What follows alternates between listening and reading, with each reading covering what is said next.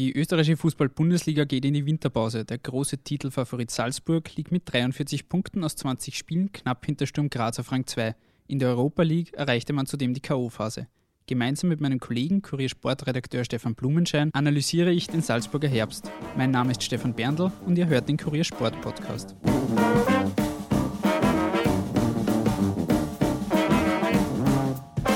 Lieber Stefan, vielen Dank fürs Dabeisein. Wir reden heute ein wenig über Salzburg und die Herbstrunde. Hinter Sturm Graz auf Platz 2, aber erst ein Spiel verloren. Wie fällt dein Fazit der Herbstrunde der Salzburger aus? Gibt sicher viel Licht, aber auch ein bisschen Schatten. Der Schatten ist wie immer die Champions League-Qualifikation. Da ist man meiner Meinung nach gegen einen Gegner gescheitert, wie Rijeka, den Salzburg eigentlich ausschalten sollte. Ich glaube, dass man Eger damals einfach überschätzt hat.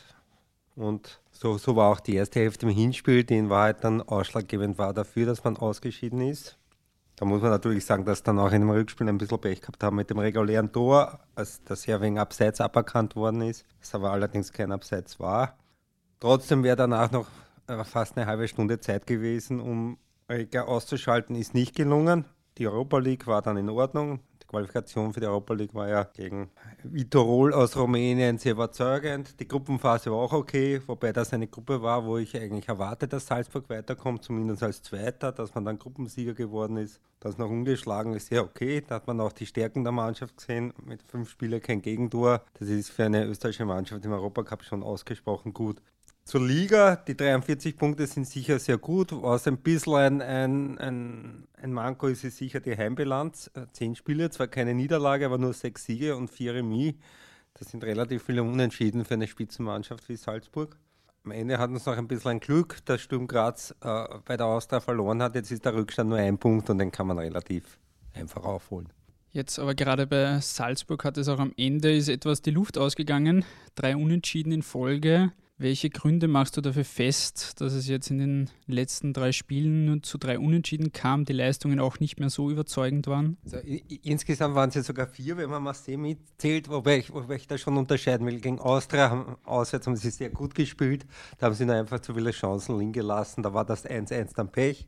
In Marseille ist ein 0-0 sehr okay. Weniger okay waren die letzten zwei 0-0. Da haben sie auch in beiden Spielen meiner Meinung nach nicht gut gespielt. Und da hat man vielleicht auch ein großes Problem der Mannschaft gesehen. Die hat in dieser Konstellation mit diesen Spielern Probleme gegen Mannschaften, die extrem tief stehen.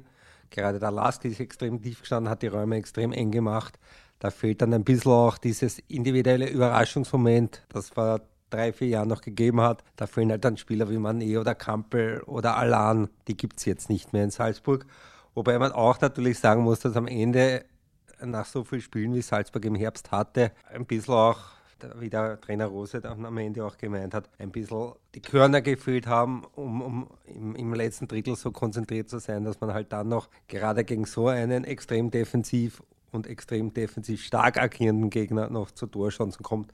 Weil gegen den Lask ist man ja eigentlich zu keiner einzigen gekommen und das ist für ein Salzburger Heimspiel schon sehr ungewöhnlich. Wenn wir jetzt die gesamte Herbstrunde hernehmen, was ist deiner Meinung nach gut gelungen und wo siehst du noch Verbesserungsbedarf in der Salzburger Mannschaft? Sehr gut ist sicher die Defensive. Also man muss sagen, 14 Tore, nur 14 Gegentore in der Liga, nur ein Gegentor in der Europa League.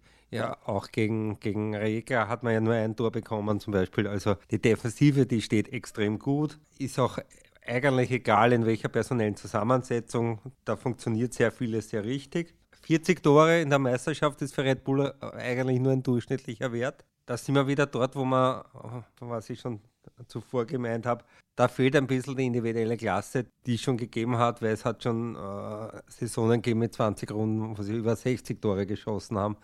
Und das war ein Schnitt von über drei und jetzt haben sie einen Schnitt von zwei. Und da merkt man halt, dass in der Offensive nicht alles so funktioniert, wie es vielleicht funktionieren sollte.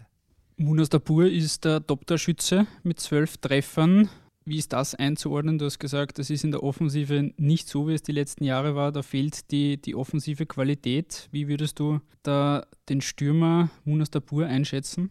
Der ist schon gut. Der ist aber nur dann gut, wenn er im Zentrum bleibt zur Saisonbeginn und in den letzten Spielen ist er wieder extrem viel am linken Flügel ausgewichen. Macht zeitweise selbst die Outeinwürfe von der, von der äh, Cornerlinie für Mittelstürmer für mich ein Unding. In den 10, 15 Spielen, wo er wirklich in der Zentrale geblieben ist, war extrem gefährlich, weil er hat einen guten Abschluss und, und er hat schon seine Klasse, aber er ist halt nicht die Klasse, die vielleicht schon in Salzburg mal da war. Generell, wenn man sich das Spielerpersonal anschaut in Salzburg, wer würdest du sagen, hat da jetzt im Herbst am ehesten noch herausgestochen? Das ist auch ein bisschen ungewöhnlich für Salzburger Verhältnisse, dass in, in, ich finde im Herbst das Kollektiv die große Stärke war und gar nicht so ein Spieler, der, der jetzt über allen anderen gestanden ist so wie es schon gegeben hat, wie der Navigator zum Beispiel in, in, der, in, der, in seiner zweiten Saison in Salzburg oder, oder Konrad Leimer im letzten Jahr, die halt schon wirklich herausgestochen sind. Zwar als Kollektiv, es ist auch jeder zum Ersetzen, was sicher eine Stärke von der Mannschaft ist. Das beginnt beim Tormann, die beide auf einem sehr guten Niveau spielen, bis in die Innenverteidigung. Also es gibt momentan nicht so diesen Spieler in Salzburg, wo man sagt, es wird ganz schwer ihn zu ersetzen. Aber es ist auch nicht der dabei, der halt dann solche Spiele wie auch eben am Samstag gegen den Lask dann in, im, im Alleingang entscheiden kann. Den gibt es momentan nicht. Für Marco Rose war es jetzt das erste halbe Jahr auf der Salzburger Trainerbank. Er ist aus dem Nachwuchs gekommen, ist vor allem auch durch den Youth League-Sieg bekannter geworden. Wie beurteilst du seine Leistung jetzt das zurückliegende halbe Jahr? Er hat der Mannschaft im Vergleich zum Oscar noch mehr Stabilität gegeben, was mir halt immer ein bisschen fehlt. Spektakel ist das keins mehr, was in Salzburg geboten wird. Und man muss sagen, es ist, sie spielen, sie spielen guten Fußball, aber es ist jetzt nicht mehr so, dass man sagt, wie unter Roger Schmidt, da sieht man jetzt wirklich was, was man davor noch nicht gesehen hat. Also das ist es nicht. Aber mein 43 Punkte sprechen für ihn, die Europa League spricht für ihn, er ist im Cup dabei, also momentan kann man ihm schwer irgendwas vorwerfen. Aber was ich finde, den großen Unterschied zu seinem Vorgänger, sein, äh, der Oscar hat viel mehr, viel schneller die Spieler weitergebracht. Also da gab es wirklich Spieler wie ein Dayot Opemacano, der hat in sechs Monaten so einen Mördersprung gemacht, dass er einfach für Österreich nicht mehr zu halten war. Das ist in den letzten sechs Monaten meiner Meinung nach nicht passiert. Es kann natürlich auch sein, dass jetzt Spieler so wie der Wang oder, oder Minamino oder, oder, oder Andi Ulmer, die alle schon auf ihrem höchsten Level waren und da halt nicht mehr viel drinnen ist. Und jetzt merkt man es halt, dass vielleicht nur mehr ein, zwei, drei Prozent drin wären und nicht zehn Prozent. Und diese drei Prozent sind wahrscheinlich schwieriger zum Rausreizen wie die, wie die zehn Prozent, die vorher noch zum Rausreizen waren. Und das hat der Oscar sehr gut geschafft. Da war vielleicht das Kollektiv nicht immer ganz so gut wie jetzt, aber die individuelle Entwicklung ist meiner Meinung nach ein bisschen schneller gegangen. Du hast es schon angesprochen, in der Europa League läuft es auch sehr gut und spricht auch für Marco Rose als Trainer. Da ist man jetzt im 16. Finale, bekommt es dann im Februar mit Real Sociedad zu tun. Wie schätzt du da die Chancen ein, dass die Salzburger weiterkommen und was traust du ihnen in dem Bewerb zu? Ein Club aus der spanischen Primera Division ist nie einfach, aber ich glaube, eins kommt Salzburg sicher entgegen, dass es eine, eine Mannschaft ist, die selber Fußball spielen will und keine Mannschaft, die sich nur hinten reinstellen wird. Das ist normal ein Vorteil für Salzburg. Jetzt wird man sehen, welche Mannschaft individuell besser ist. Ich glaube ich glaub nicht, dass also Real Sociedad viel besser als Olympique Marseille ist. Das wird ungefähr dieses Niveau sein. Da hat sich Salzburg zweimal mit einem 1-0-Sieg und mit einem 0-0 wie gegen Marseille wäre man eine Runde weiter. Aber es ist sicher ein Gegner, wo man sehen wird, wie weit die Mannschaft wirklich ist es wird meiner Meinung nach darauf ankommen, bleibt Miranda oder Geda. Das wäre schon ein Verlust, weil Miranda bei all seinen Schwächen und seinen Schlampertheiten in der Meisterschaft, der hat schon ein Niveau, wo er Salzburg gerade in so internationalen Spielen, wenn er mit dem Kopf hundertprozentig da ist, helfen kann. Und so einen routinierten Innenverteidiger haben sie halt sonst nicht im Kader und dann wird man sehen, ob sie einen finden. Es ist durchaus möglich, dass sollte Miranda wirklich zurück nach Brasilien gehen, ein, ein routinierterer Verteidiger, Innenverteidiger dazukommen wird. Aber oft er so schnell das System heraus hat, dass man halt als Innenverteidiger, gerade für Innenverteidiger ist das halt relativ schwierig, dieses Rangnick oder Red Bull-Spiel zu lernen. Das hat man auch bei Miranda am Anfang gesehen. Der hat ja gleich fürchterliche Fehler in den ersten Spielen gemacht, aber der ist halt mittlerweile so weit, dass er ihm wirklich helfen kann. Und das war auch für mich ein Hauptgrund, warum sie jetzt in den letzten fünf Spielen in der Europa League kein Tor bekommen haben, weil der auf dem Level einfach wirklich gut ist. Inwieweit schätzt du die Doppelbelastung ein, die jetzt dann auch im nächsten Jahr weiter auf die Salzburger zukommt, eben mit der K.O.-Phase in der Europa League? Ist das etwas, das die Salzburger ausgleichen können? Ist der Kader breit genug, um das zu kompensieren?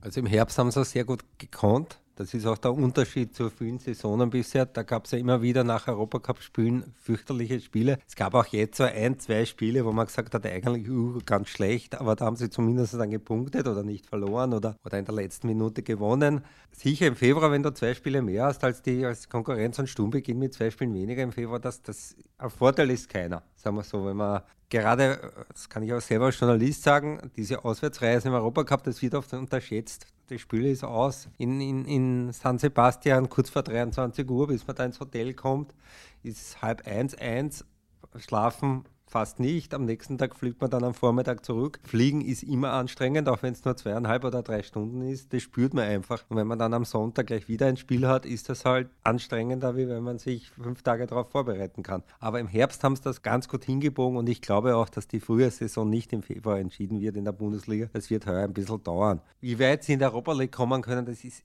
ganz schwer zu sagen. Es kommt immer darauf an, wer dann, dann wenn sie überhaupt gegen, gegen Real Sociedad weiterkommen, wer dann der nächste Gegner ist. Da gibt es natürlich Mannschaften, wenn sie es dann wirklich hundertprozentig ernst nehmen, wie Napoli oder Lyon oder Dortmund, die natürlich über Salzburg an, zum Ansiedeln sind. Aber man kann auch im, im Achtelfinale Gegner erwischen, die, die machbar wären für Salzburg. Zum Abschluss noch ein Thema, das ebenfalls medial auch schon behandelt worden ist. Du hast auch eine längere Analyse dazu geschrieben, und zwar das Kapitel Salzburg und die Zuschauer. Die Zuschauerbilanz hat in den letzten Jahren immer abgenommen, obwohl die Erfolge durchaus weiterhin da sind, auch heuer wieder. Woran liegt es deiner Meinung nach und wie kann Salzburg es eventuell schaffen, wieder mehr Zuschauer anzuziehen? Wobei man ja heuer sagen muss, es waren in der Liga drei oder vier Prozent mehr. Ich meine, jetzt kann man sagen, das ist ein Anfang, aber das spielt sich mittlerweile im 100er-Bereich ab. Dafür waren es in der Europa League viel weniger Zuschauer als letztes Jahr, weil da hatte man Schalke in der Gruppe und da kommen dann die Leute in Salzburg, wenn man so einen Gegner hat. Wenn sie jetzt Dortmund hätten, wäre das Stadion wahrscheinlich schon ausverkauft. Gegen Real Sociedad wird man erst sehen. Da werden viele warten, wie das Hinspiel ausgeht, weil halt das Stadion in Salzburg extrem groß ist und es gibt keinen Mangel an Karten. Jeder weiß, er bekommt Karten und da kann ich mir immer noch bis zum letzten Tag überlegen. Über das Thema Salzburg und Zuschauer kann man wahrscheinlich eine Diplomarbeit schreiben. Das wird nicht so schwer sein. Was man mal sagen muss, es sind jetzt ungefähr die Zuschauer, die waren, bevor Red Bull gekommen ist. Es gibt einen gewissen Level in Salzburg für Zuschauer. Ich sage immer, die 15.000 oder 16.000, die sie eine Zeit lang hatten, das ist für Salzburg nicht der Level. Der Level ist für Salzburg einen, einen Schnitt um die 10.000. Das heißt, man hat manche Spieler mit 7.000, manche Spieler gegen Rapid mit 13, 14, 15.000. Das ist drinnen. Aber viel mehr ist in der Stadt nicht drinnen. Es ist das Angebot viel zu groß von Kultur und auch anderen Sportarten. Dazu gibt es noch viele kleine Punkte, dass halt der Verein über Jahre viele Fehler gemacht hat. Es werden immer Fehler gemacht, weil halt es auch eine, eine, wie soll man sagen, Usus ist bei Red Bull, es arbeiten halt im Verein Leute, die nicht unbedingt aus der Szene kommen. Und da macht man halt Fehler, die man nicht, also die man selbst gar nicht als Fehler sieht, weil man, weil, weil man die Erfahrung nicht hat. Die Sterngeschichte. Für den zehnten Meistertitel einen Stern auf die Brust. Die hat man völlig unterschätzt. Das ist was, worauf wirkliche Fans stehen. Man hat ihnen zuerst versprochen und dann gesagt, man macht es nicht. Das sind so kleine Details. Die wirkliche, äh, und das sieht man auch, weil die wirkliche Tragik in den letzten Monaten ist ja diese Nordtribüne, wo eigentlich die Fans sitzen sollten. Die war ja früher, wo sie noch im Süden im Stadion war, auf der Südtribüne war, eine Zeit lang wirklich voll und da war der Fanblock sehr groß, aber der hat sich gedrittelt oder geviertelt. Und das ist manchmal wirklich gespenstisch, wie wenig Leute nur mehr dort sind. Das ist die ganz große Problemzone, die es im Verein gibt. Und da ist halt sehr viel passiert. Jetzt probiert man es offensichtlich wieder, dass man die doch wieder aktiviert. Aber ich glaube, es wird ganz schwer um nicht zu sagen, das ist eigentlich schon möglich. Und sie werden sich eher auf diesen Zuschauerschnitt von 7, 8, 9.000 einpendeln. Und viel mehr wird in Salzburg nicht gehen, solange Red Bull dort ist. Wobei ich glaube, es wäre noch nicht viel mehr, wenn jetzt wieder die, Austria, die alte Austria Salzburg spielen würde, weil auch vor Red Bull hat sie das irgendwie und selbst in die besten Jahren einen Schnitt eingependelt gehabt um 10.000, 11.000. Viel mehr war da nicht drinnen. Und das hatte Red Bull jahrelang. Das haben sie dann wieder mal geschafft unterm Schmidt und ich glaube, das wäre das Ziel, dass man sagt, ja, so um die 10.000, aber das heißt nicht 10.000 in jedem Spiel. Damit sind wir auch schon am Ende dieser Episode. Lieber Stefan, vielen Dank fürs Dabeisein. Ich bedanke mich auch fürs Zuhören. Ihr findet den Kurier Sport Podcast auch auf iTunes oder der Podcast-Plattform eurer Wahl. Wir würden uns zudem freuen, wenn ihr uns abonniert. Sollte euch dieser Podcast nicht genügen, so hört doch auch bei meinen Kollegen rein, beim Zwei-Stimmen-Podcast von Tom Schaffer und Karl Oberascher oder auch beim Kurier Politik-Podcast von Moritz Gozauner-Wolf. Eventuelle Namensähnlichkeiten sind natürlich rein zufällig. Damit sage ich auf Wiedersehen und bis zum nächsten Mal.